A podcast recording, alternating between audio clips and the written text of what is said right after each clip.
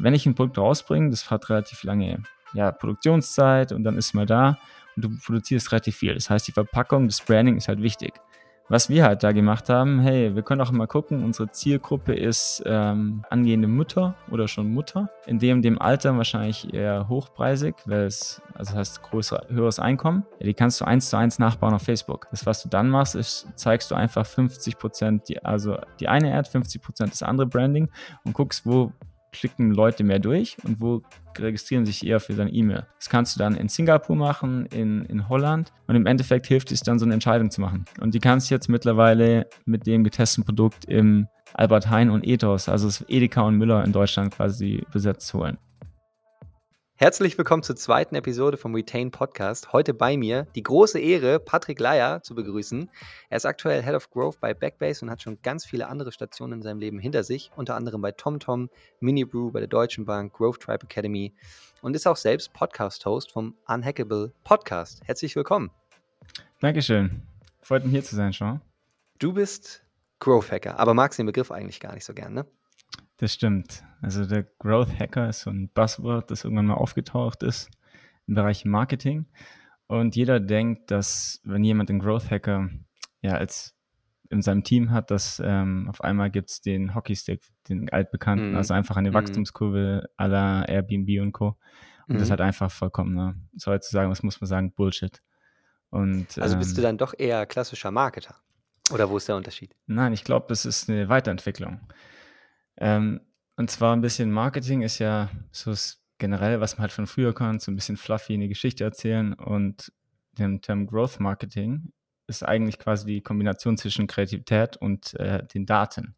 Also, dass mhm. die Ideen oder halt die, ob es eine Kampagne ist, ob es nur ein Experiment, was sehr häufig genannt wird, dass man da quasi sagt, okay, wir, datenbasiert machen wir den nächsten Zug. Nicht basierend allein auf Kreativität und was dem Management gefällt, sondern wir schauen wirklich bei unseren Kunden, ähm, was die toll finden, bestimmte ähm, Sachen, was die halt durchgeben und im Endeffekt auch selber, wie unsere Kampagnen performen. Also, dass nichts nur dem Zufall überlassen wird.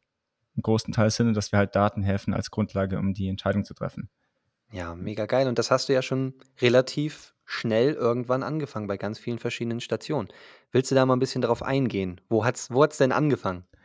Ja, lass mich ein bisschen weiter ausholen. Eigentlich komme ich von einer so kleinen ländlichen Region ähm, am Bodensee äh, im Süden von Deutschland und habe dann durch ein, ja, mein älteres Familienhintergrund natürlich immer so ein bisschen anderen Blick auf verschiedene Unternehmen, aber einfach Business studiert. Das heißt im Endeffekt, in der Zeppelin-Uni, es war ein Mix zwischen Kultur, Politik ähm, und natürlich Business. Das bedeutet, dass man natürlich auf die ganzen normalen Unternehmen einen ganz anderen Blick hat. Das heißt, ich sitze dann im ersten Jahr mit jemandem, der Kultur studiert und Politik, der komplett anders tickt als ich, aber ich muss dem seine Kurse machen, er muss meinen seine Kurse machen, mhm. bevor sich die quasi die, die Karrierewege auftrennen. Das bedeutet natürlich mit der Brille bin ich durch mein ganzes Leben gegangen. Und habe natürlich dann über Stationen von der Deutschen Bank, wo du halt dann in so einem Prozessteam arbeitest und die Postbank integrierst, war das damals, immer noch die komplett durcheinander Brille aufgehabt und später dann irgendwann in das Kreative reingekommen. Und ähm, gerade die, ähm, die Businessbrille, die quasi über dem ganzen kreativen Marketing herrscht, hilft dir dann in einem bestimmten Umfang, das dann weiterzubringen. Also wirklich, dass mhm. du ähm, das kreative Marketing einfach den, den Business-Gedanken hinten dran hast.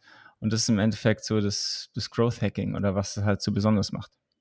Super spannend. Du hast dann ja auch bei Minibrew eine Kampagne umgesetzt für deren Crowdfunding. Ja. Wie war das? Wie, hat es auch was mit Growth Hacking zu tun oder ist es wieder komplett was anderes? Also, ähm, ich weiß nicht, wie familiär deine ähm, Zuhörer sind im Bereich Crowdfunding.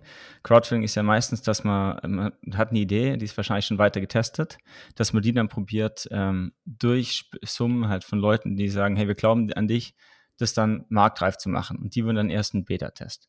Bei Minipoo ist genau dasselbe. Das Wichtige ist, dass du halt schon ein Produkt hast, in einer gewissen Weise. Und was Minibrew ist, ist eine vollautomatische Bierbraumaschine. Also wirklich eine Maschine, die Bierbrauen relativ kompliziert, dauert mehrere Wochen und du wolltest einfach versuchen zu reduzieren. Einfach alles datengetrieben und die Fehlerwahrscheinlichkeit rauszufiltern. Das bedeutet im Hintergrund für eine Crowdfunding-Kampagne ist relativ wichtig, das ähm, Produkt perfekt zu erklären und davor eine Community aufzubauen. Ähm, ich war selber bei der ersten Crowdfunding-Kampagne, das bei denen quasi der Startschuss gegeben hat. Das war, glaube ich, im Jahr 2014, wenn ich mich nicht irre, 2015. Da war ich nicht dabei, da bin ich direkt danach gekommen. Aber die mhm. zweite habe ich dann ähm, mit vorbereitet, zusammen natürlich mit einem Team, ist ein Team-Effort und das ist wirklich halt die Idee zusammenbauen, eine komplett 1A-Story aufbauen. Und dann gibt es die Möglichkeit, ähm, was du heute so relativ siehst, ähm, eine Community vorher zu mobilisieren. Das heißt, eine Community im Bereich äh, Bierbrauen, also jeder der was zu tun, natürlich Minibrew ist auch eine technologische Entwicklung, das heißt, du probierst genau auch Kontakt zu bekommen mit Leuten im Technologiebereich. Das kann auch sein, dass du eine relativ innovative Idee hast ähm, über die Presse. Also, dass du einfach mhm. wirklich Journalisten anschreibst, hey, wir haben was Cooles da, es gibt es noch nicht auf dem Markt, wir werden demnächst launchen, dass du quasi einfach Kontakte aufbaust und auch ein riesen E-Mail-Database, also von, ich weiß nicht, mehreren hundert oder tausend Leute, je nachdem, wie groß deine Reichweite ist auf dein Zielprodukt. Und dann an dem Startpunkt ist halt wichtig, dass wenn die Crowdfunding-Kampagne live geht, was relativ viel ist, dass jeder on, like quasi auf Vollspeed steht. Das heißt, da gehen die E-Mails raus, da starten die Facebook-Advertising-Kampagnen, weil das Ziel ist, so schnell möglich das ähm, quasi Geld einzunehmen. Also dein Funding Goal, sagt man dazu. Ich glaube, bei uns waren das 100.000 bei der zweiten Kampagne. Ich glaube, zum Schluss mhm. waren wir bei 300.000. 300, ja. Ja. Ähm, und das bedeutet, sobald du dann in so einem Algorithmus, also der Algorithmus sagt, okay, wow, du bist trending. Das heißt, du wirst dann von, als Beispiel bei uns was Indiegogo, es gibt ja auch Kickstarter, mhm. wirst du auf einmal in den Loop reingenommen und kommst bei denen in die E-Mail-Kampagne und sag auf der Startseite, wenn jemand einfach nur browst. Und das quasi dem Moment musst du mitnehmen, dass deine mhm. Kampagne quasi durch die Decke geht. In einer gewissen ja. Weise. Und, und das ist dann wieder Growth Hacking auch, oder? Genau, also es ist teilweise, das sagt man vielleicht auf kreativen Ideen, yeah. ähm, das umzubauen. Aber es ist ja, ist ein gefährliches, sagen wir so, Growth Marketing. Da hast du vielleicht noch Growth Marketing, dann, genau das, so nennen wir ja auch die Podcast-Episode. Ja. Weil ich finde es auch eigentlich sehr, sehr, heute ist alles, es gibt ja nicht nur Growth Hacking, es gibt ja noch verschiedene andere Begriffe, alles muss hackbar sein, alles ist in irgendeiner Form jetzt auch trendy und cool. Das war ja aber nicht nur die erste, das war ja nur eine der Stationen. Danach kam ja auch sowas wie TomTom zum Beispiel, wo es bei dir auch mehr in die Richtung Customer ging, richtig? Genau.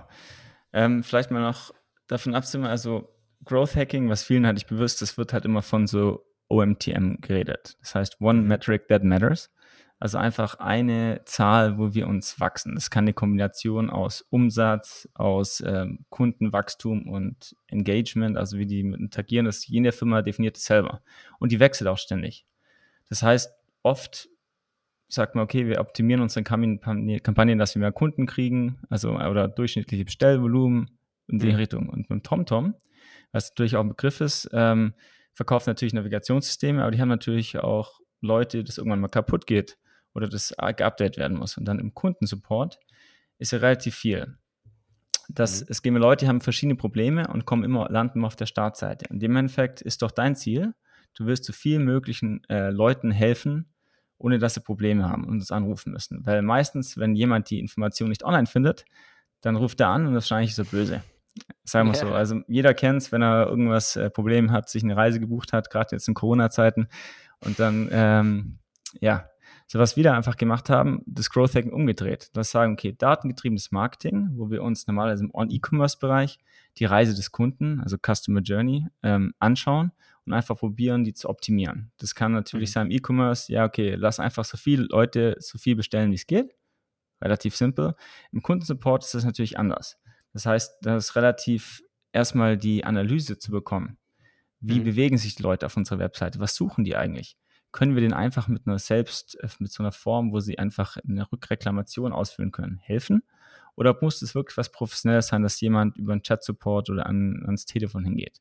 Und da haben wir quasi äh, eine Metric entwickelt, also die OMTM, Helped Customers. Und Helped Customers kann sein, dass jemand erfolgreich ein Update installiert dass äh, jemand Hilfe bekommt von einem Kundensupport und natürlich auch im Chatbot. Das hat natürlich relativ lange gedauert, bis sich die ganzen Journeys auseinandergenommen haben. Wir haben relativ viele Kundeninterviews gemacht. Das ist auch ein relativ wichtiger Bestandteil beim Growth Hacking. Also wirklich Kunden bei uns äh, eingeladen, die irgendwas mit TomTom zu tun haben. Ich sagte, hey, kommt mal vorbei, ähm, ihr kriegt einen kleinen Voucher oder einen kleinen Anreiz, vielleicht äh, Preview durch die TomTom Tour. Also jemand, der wirklich Lust drauf hat. Und dann wirklich so eine Stunde oder zwei Stunden einfach mal durch die ganzen verschiedenen Settings zu gehen. Also mein Navigationsgerät ist kaputt. Okay, ich weiß, sehe eine Fehlermeldung, wo, wie hole ich mir Hilfe? Das heißt, mhm. relativ interessant zu sehen, wie jemand, wenn der beobachtet wird, also könnt ihr euch vorstellen, wie so ein Navy CIS äh, Investigations Raum, da sitzt dann das Team drin und ich bin dann da vor Ort und betreue die quasi in dem Setting. Das heißt einfach hier, so sieht's aus, Gerät, Computer, such mal. Er darf natürlich auf dem Moment nicht anrufen, aber es ist relativ interessant zu sehen, wie jemand sofort die Information findet und die andere Seite nicht. Und die Insights helfen dir dann quasi im Thema Growth Hacking, wo es über die Experimente geht, sagen so, okay, alle haben immer bei dem FAQ irgendwas Falsches gedrückt oder der Text ist nicht, äh, nicht begreifbar oder vielleicht was anderes. Und das probierst du dann, die Learnings nimmst du dann mit in sozusagen in ein Backlog. Also das ist einfach eine, eine Excel-Tabelle kann das sein, je nachdem wie du es und zu, überlegst dir halt, was könnte ich jetzt daran ändern, basierend auf den Insights, die du bekommst von deinen Kunden, dass die einfach Informationen finden. Das kann ein komplettes Redesign von der Webseite sein, es kann einfach nur so ein kleiner CTA, also Call to Action sagt man dazu, einfach größer und grün machen, weil die ihn davor nicht gesehen haben. Und in dem Fall bei TomTom war das beides. Und ich wurde damals geholt und einfach sagte im Kundensupport, hey, lass uns mal so ein Growth Hacking Team aufbauen oder Growth Team ähm, und einfach mal das da optimieren, weil im Endeffekt erhöhst du ja die Kundenzufriedenheit und sparst natürlich Kosten mhm. in einer gewissen Weise. Und das, äh, bei TomTom kam der in, die Innovation, also von dem VP of Digital damals, der das selber halt das Growth Hacking Team aufgebaut hat im, äh, im E-Commerce-Bereich und relativ erfolgreich. Also wirklich mal so ein Unternehmen komplett umzudrehen, in Sprints mhm. zu arbeiten, Agile und sagt, okay, lass Marcel machen. Und ähm, ja, ich glaube, wir im Endeffekt bin ich weggegangen. Wir haben jetzt ein Team auf vier Leuten, müsste es mittlerweile sein, inklusive einem Data Scientist, der wirklich das Needy Greedy dann in den Daten auch reserviert, also mit ja, dem CRM, nicht nur bei Google Analytics, also online. Mhm. Und ja, es ist relativ interessant. Ja, super spannend ist das. Du hast ja dann noch vieles andere gemacht. Du hast dein Wissen auch weitergegeben in ja. der Growth Tribe Academy, richtig? Genau. Da hast du ja auch die ein oder andere größere Person vor dir gehabt. Das heißt, es gibt Leute, die zwangsweise auch nicht so familiär mit dem Thema überhaupt sind, die vielleicht größere Unternehmen führen, aber gar nicht so dran sind an dem Thema. Genau, also mal Growth Tribe nur mal so als Info, das ist die sagen Europe's First Growth Hacking Academy, also die erste Growth Hacking Akademie die es in Europa gibt, also die wirklich Kurse anbietet, sind jetzt mittlerweile auf komplett online. Und ich hatte damals die Möglichkeit, über Minibrew ähm, da quasi eine dreimonatige Akademie zu machen und habe dadurch halt relativ schnell ähm, ja, Kontakte da aufgebaut. Aber dann bin ich dann äh, äh, Facilitator, sag mal zu. Also ich bin mhm. wirklich die praktische Person, die in den Kursen dann dabei ist. Ähm, zum Beispiel in so Abendkursen, wo wirklich Leute äh, kommen, verschiedenste Informationen. Es kann ein Startup-Founder sein, der einfach sagt, okay, wie kann ich ähm, mein Unternehmen weiterbringen? Das sind aber große ähm, C-Level-Direktoren von großen Organisationen. Oder auch äh, bei mir ist das einmal im Kurs, ähm, ja, Ronald Warren, das war der Ex-CMO, also Marketingchef von Heineken, der eine komplett andere Blinkwinkel, der hat die ganze Welt schon gesehen in allen mhm. Bereichen, aber einfach wirklich dann hands-on, also wirklich, wir haben gesagt, wie baue ich so Tracking auf auf der Website, wie setze ich eine Kampagne live, also wirklich so das gelernt und er war richtig begeistert. Ich hatte ihn zwar nur eine Session, weil ich die anderen paar Mal nicht da war, aber von solchen Leuten was zu lernen, aber auch den Leuten was beizubringen, weil du von einer anderen Generation bist, quasi der Austausch der Regel. Mhm. Das ist wirklich interessant. Und vor allem sieht man dann, wie es dann ja, die verschiedenen Generationen mischen und die verschiedenen Erfahrungen, weil jeder kann dann im Endeffekt von jedem lernen.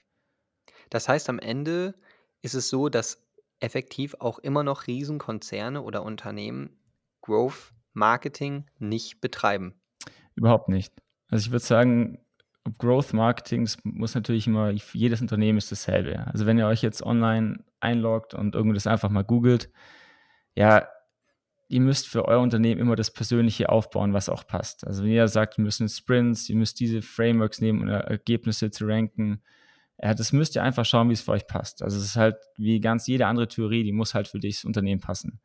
Was du halt siehst, gerade im Thema Growth Hacking, dass viele Unternehmen sagen, okay, wir müssen ein bisschen neu, innovativer denken, wir müssen einfach schneller handeln. Lieber à la Jeff Bezos 1000 Experimente und äh, die Hälfte davon geht schief, aber dafür kommt was Neues raus in dem Moment denken. Und das, ähm, ich weiß, dass Growth Stripe damals in dem Bereich, wo ich da war, gerade so von ING, hast du auch so eine Digital Transformation aufgebaut, wirklich mhm. auf der ganzen Welt Teams get, äh, quasi getraint werden und dann auch gecoacht über längere, über längere mhm. Welt, äh, um einfach quasi die Informationen auch zu unterstützen.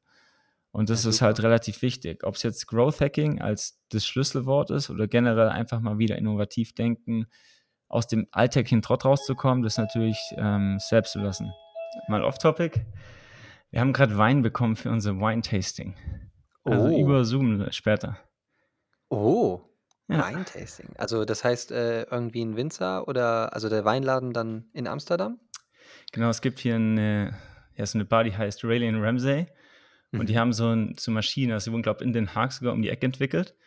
Und dadurch bleibt der Wein relativ lange frisch. Das heißt, du kannst 60 verschiedene Weine anbieten, unterschiedliche Preiskategorien ähm, und die bleiben dann halt frisch und die bringen uns halt quasi jedem im Team heute 0,1, 0,2, fünf verschiedene Flaschen. Cool. Und dann kriegen wir wirklich so ein Weintasting über Zoom. Jeder für sich Geil. zu Hause. Das heißt, es ist ein Team-Event von uns, das ich organisiert habe und ja, mal ein bisschen was anderes zwischen Corona. Mit Abstand, ja, aber trotzdem. Super geile Idee. Bringt die Leute zusammen.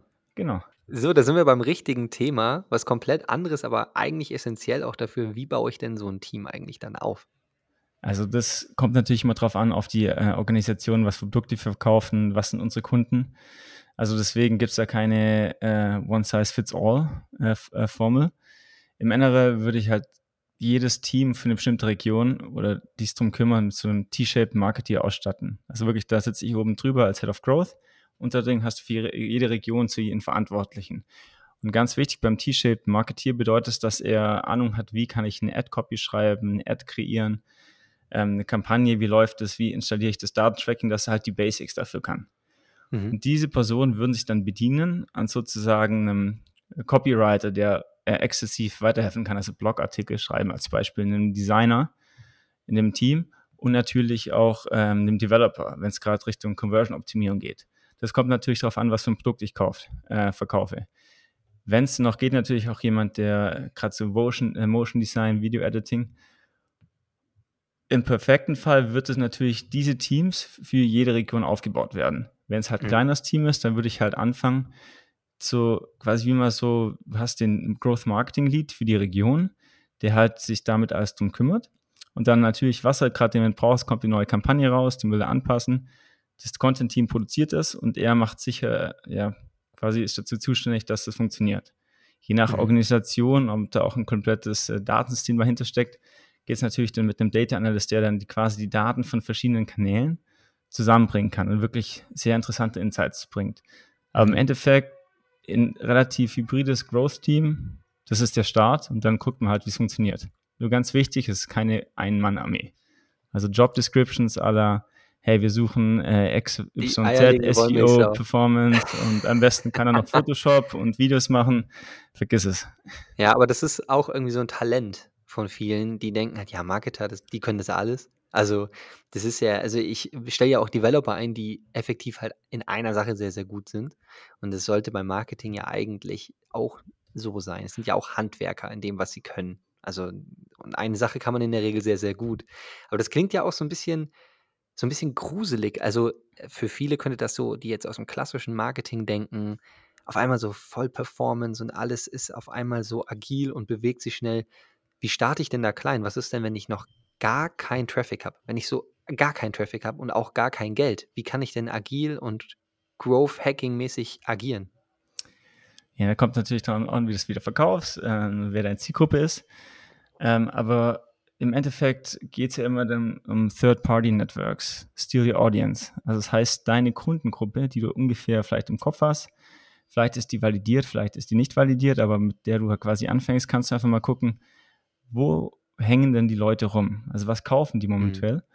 Die Möglichkeit ist, das kann sein, theoretisch über Facebook-Gruppen ähm, irgendwie anders die mobil, mobil zu machen, aber einfach mal gucken, wo hängen die momentan und dann einen mhm. Plan zu entwickeln, wie komme ich am besten auf, äh, an die hin. Das kann natürlich ein Webinar sein, ähm, bisschen vor die Augen einfach mal eine an, die einfach persönlich anschreiben und sagen, hey, wir haben ein neues Produkt, hast du Bock, Beta-Tester zu sein? Das haben mhm. wir zum Beispiel bei Minibrew gemacht. Da hast du nur jemand, der ist interessiert in Bier ähm, will einfach mal testen. Das ist halt relativ wichtig, dass du sagst, hey, wir wollen nichts verkaufen, sondern einfach mal gucken, was dann Feedback. Wenn Mhm. ein Produkt gut ist, das muss in dem Moment gut sein, dann zählt es, ja, so, wie heißt das, ähm, dann Schneeball. entwickelt sich das natürlich weiter. Das heißt, jeder erzählt halt jedem Mund-zu-Mund-Propaganda, sagt Mhm. man so.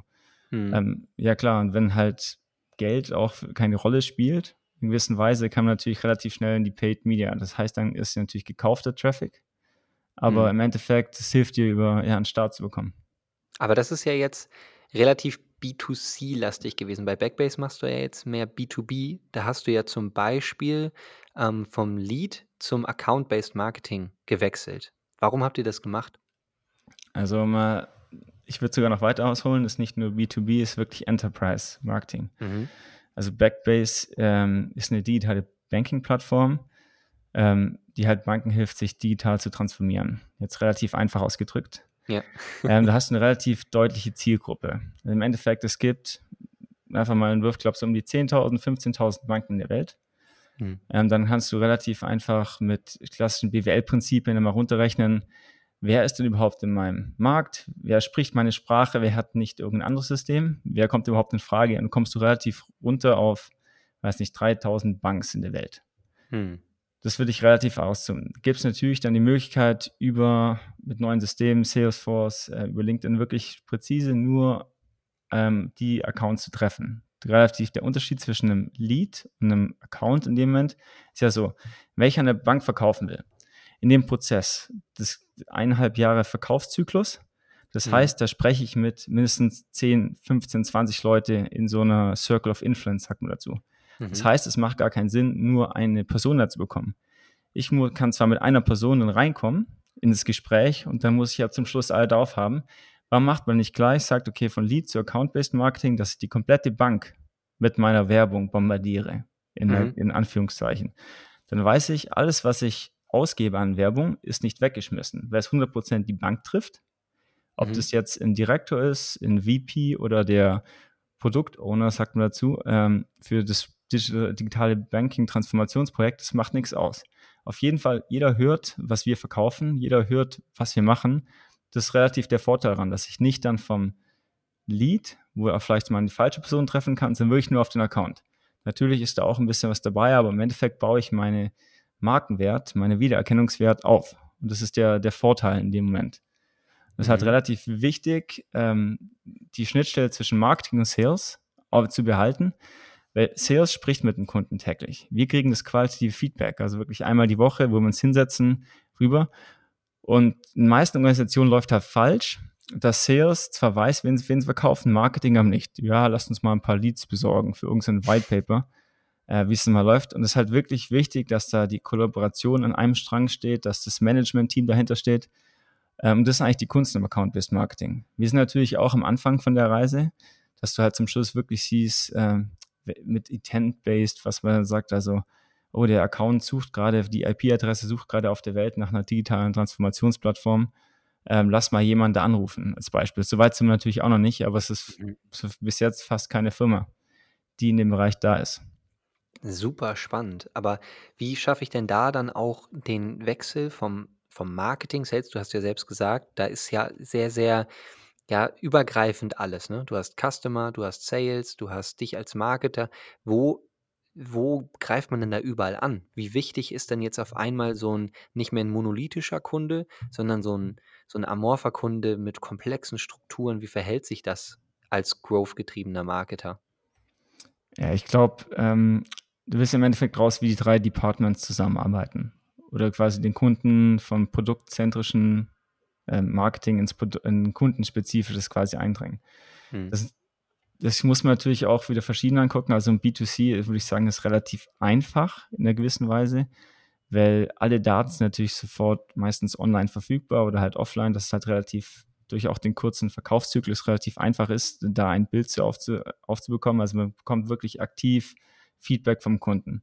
Mhm. Wenn ich natürlich dann Richtung Enterprise-Software gehe, ähm, wo ich dann im Endeffekt habe ich, ich habe Marketing, okay, wir machen Werbung, ein Event.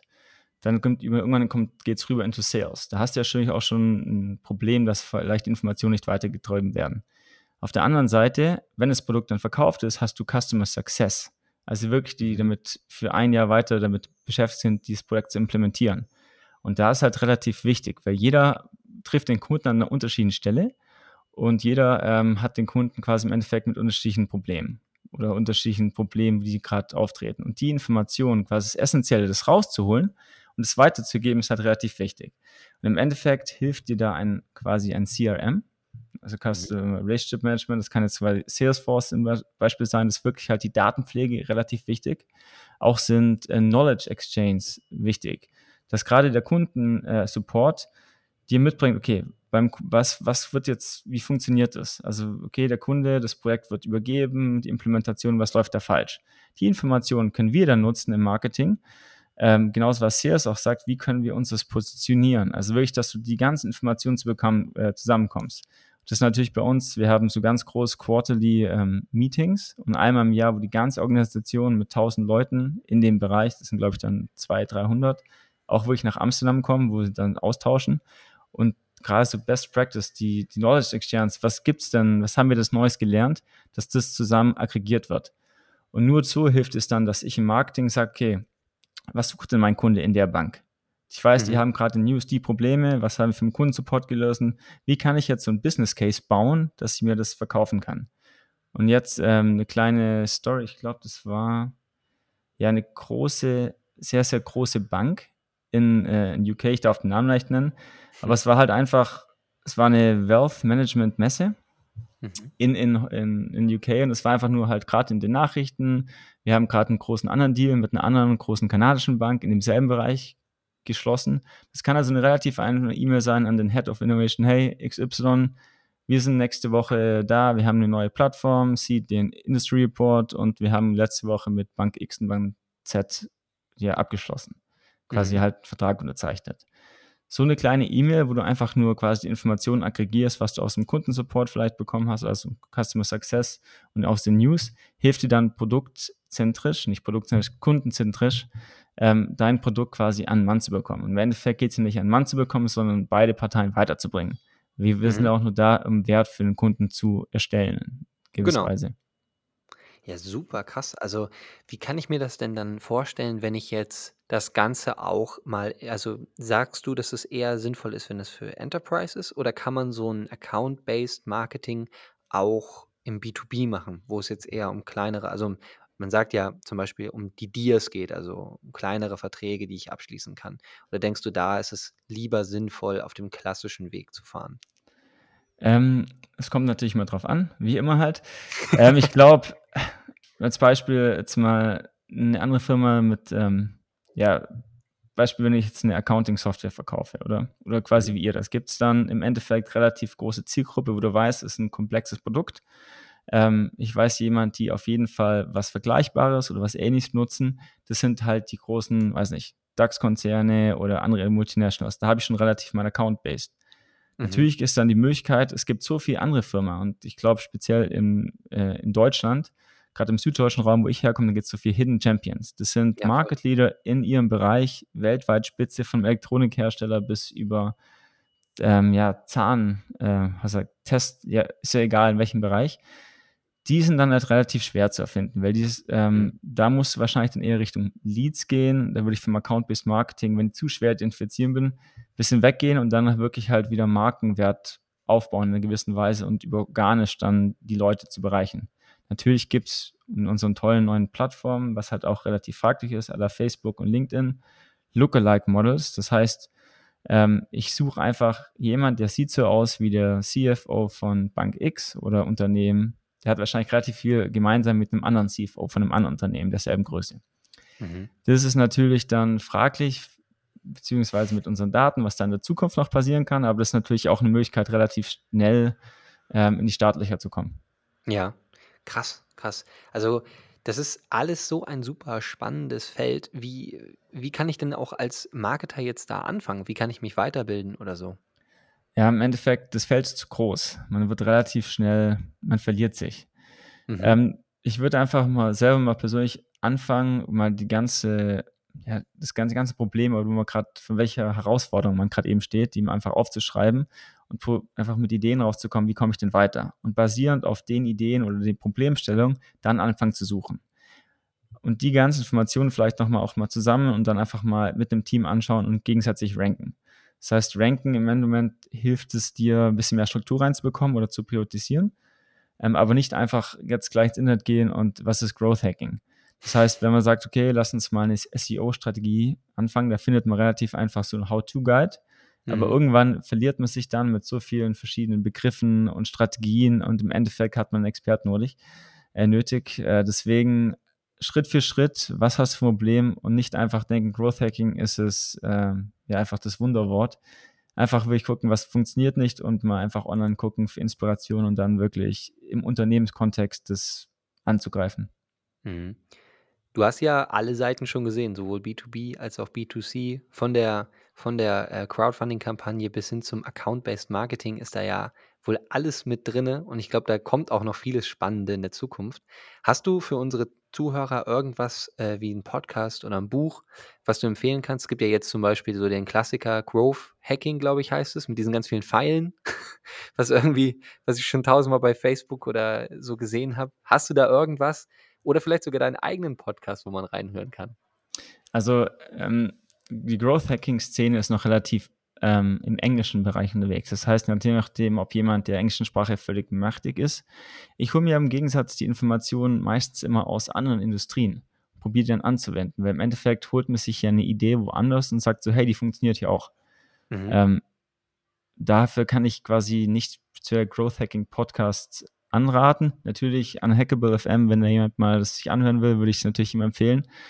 Ähm, was ich halt relativ auch empfehlen kann, ein Kumpel von mir, der hat die Candle Growth Cast und das ist im Endeffekt das Wichtige daran und der Unterschied ähm, ist, dass er nicht nur so quasi so Bullshit-Marketing macht, sondern er holt sich einfach wirklich Leute zusammen und sagt, okay, lass mal Klartext reden. Nicht die tolle Airbnb-Story, wir haben Leute bei uns eingeladen, die auf einer Matratze schlafen, wir haben die Stadt gezeigt, hey, alles ist so schön, wir haben Freunde forever, sondern wirklich einfach sagt, hey, wie schaut's bei dir aus?